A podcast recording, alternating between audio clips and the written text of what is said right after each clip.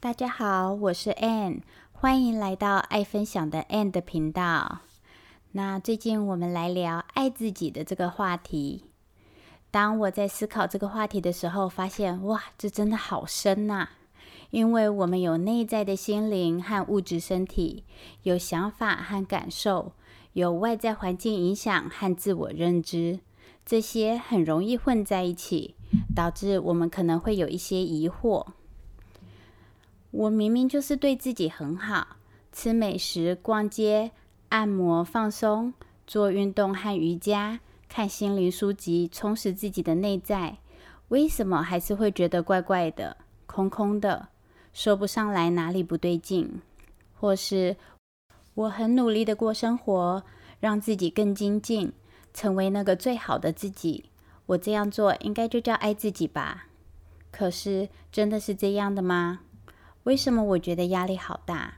在受到认可和肯定的时候，没有期待中的喜悦呢？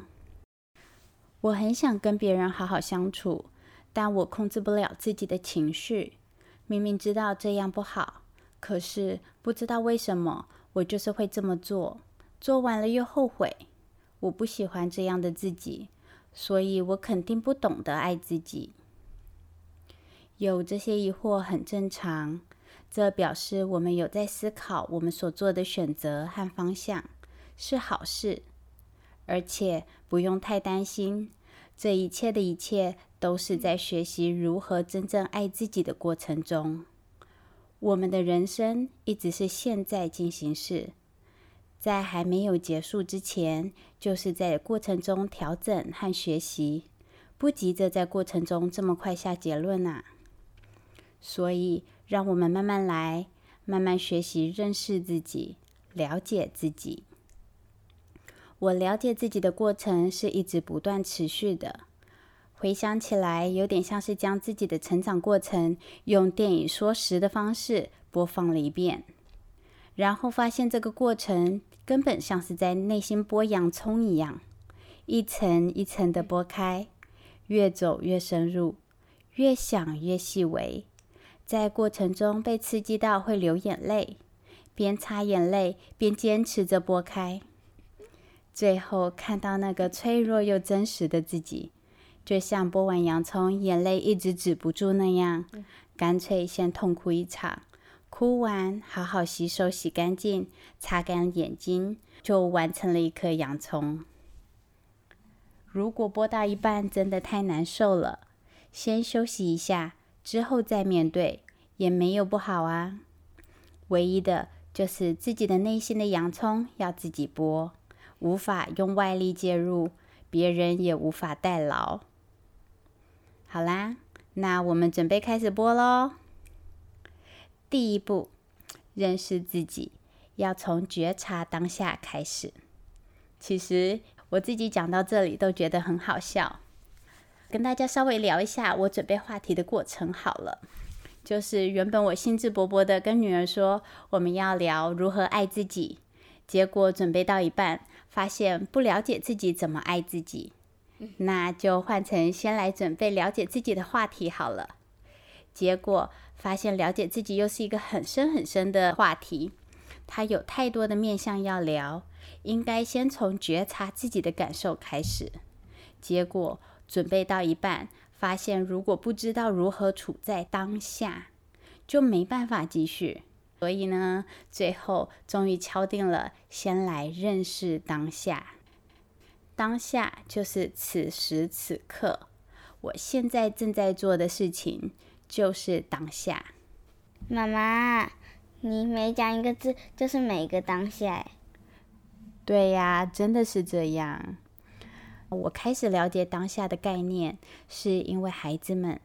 我观察到孩子们的喜怒哀乐转变得非常快速，前一秒还因为挫折而哭泣，下一秒注意力一转移，就可以瞬间转换情绪。这是一件多么神奇的事情啊！仿佛之前的挫折就在这么一转念间就消失了。于是我就想，如果我也能够活得跟孩子一样，那不是很轻松吗？因为在每个当下就只有一件事情，而专注的把那一件事情处理好，没有一连串的情绪包袱，没有对未来期待的压力，是最轻松也是最简单的。相信我们都听过“活在当下”，但这是一个非常抽象的状态，因为每一个人每一个当下的情况都不一样，所以没办法具体描述和形容。那究竟什么样的状态是在当下呢？对我来说，要知道有没有活在当下，最简单的方式不是用脑袋去了解当下的状态，而是问问题。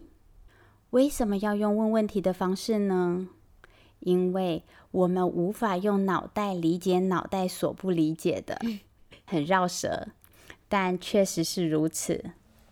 讲一个最简单的情况好了，我们在烦恼一件事情的时候，内心会上演很多小剧场，脑海里面会一直出现很多的对话和不同的故事情节。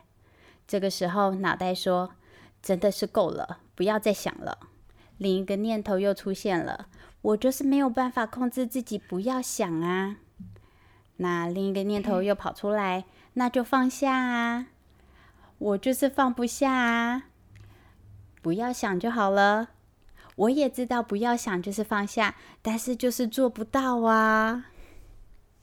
这时，我们的脑袋里面出现了多少念头，多少对话了？放下这个念头或是想法。又变成了脑袋里面循环不已的话题，这样能理解为什么我们不能用脑袋去理解脑袋不能理解的事情了吗？所以回到我们的主题，要了解当下，我们只要在发现自己的思绪越来越多、情绪升起来的时候，试着问自己这个问题：我现在有在自己的当下吗？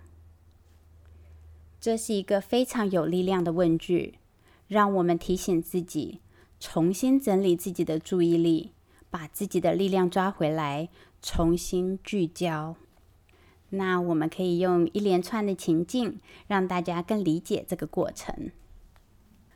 宝贝，假设妈妈有很多事情要忙，发现弟弟吃饭不好好吃，在边吃边聊天边挥舞双手。那我想到他上次是因为这样打翻碗，让我清理了一阵子，就越想越气。想到上次骂完他，怎么现在还不学乖，不好好吃，自己也越讲越生气，就很凶的骂他，因为怕他又打翻碗。那这样妈妈有活在当下吗？没有啊。那为什么没有活在当下呢？因为你想着过去的事情，你要讲是现在的事情啊，你不要想着过去你到底有多生气啦。哦，那我要怎么样想呢？你要想是你现在要说什么话。如果弟弟打翻碗了，你在骂他，可是碗已经打翻了，你在骂他，已就已经变成过去的事了呀，就没有在当下。而且他现在碗又还没打翻。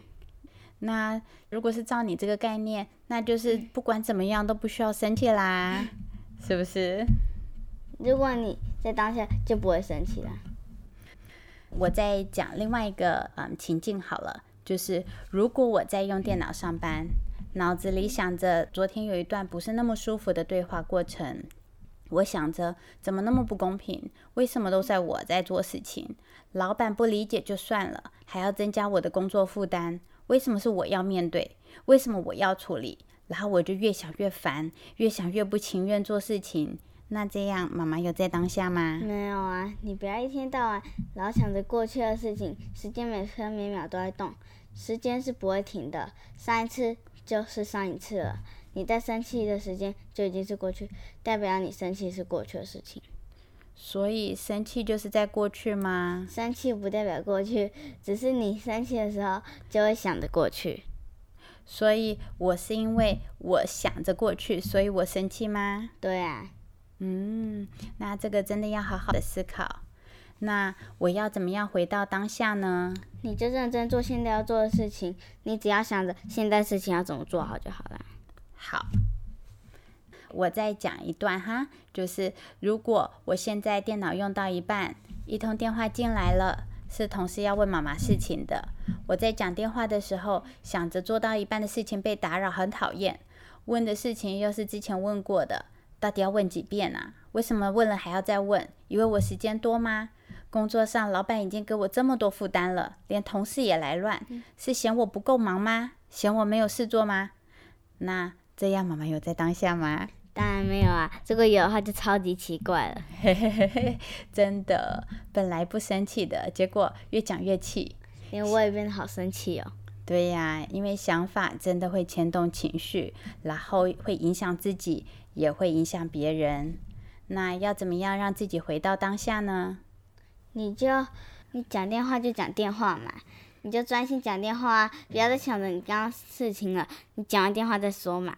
哦，所以我的那个当下就已经从用电脑变成讲电话了。对啊。啊，好。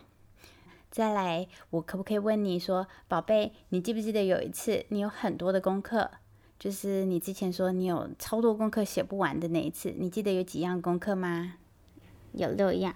有六样。那你一开始是不是很不想写，一直哀哀叫？对啊。我也没有跟你说怎么办。后来你突然跑来跟我说你找到好方法了。你还记得那个时候的状况吗？你可以跟大家分享一下吗？好啊，就是我后来想到一个好方法，就是不要一直叹气说“吼，功课好多，都写不完”，你就一直写，都不要抬头，就可以很快写完了。所以你的好方法就是一直写，一直写，对不对？对，就是认真的写，然后不要想我有多少功课，不要想，哎，我怎么越写越多，好像越写越不写不完这样子。就是其实就是试着让自己专注在你在写的东西，就是注意在当下。对，是不是就这样？对，嗯，所以呀，我们透过这种思考模式，我们就会发现。只要我们自己越想越多，情绪越来越高涨，那这个就是因为没有在当下，然后回到了过去，或者是因为未来，然后我们就会被影响，会被这个情绪影响。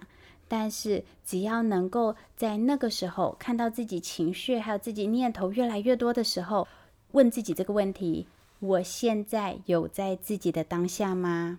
就有办法把自己的注意力拉回到当下的自己，重新看清楚眼前要处理的事情。其实这个方法很简单，就是要多练习。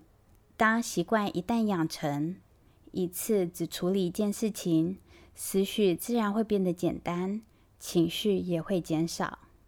这些都是从一个问句认识自己在当下的状态，自然而然发生的哦。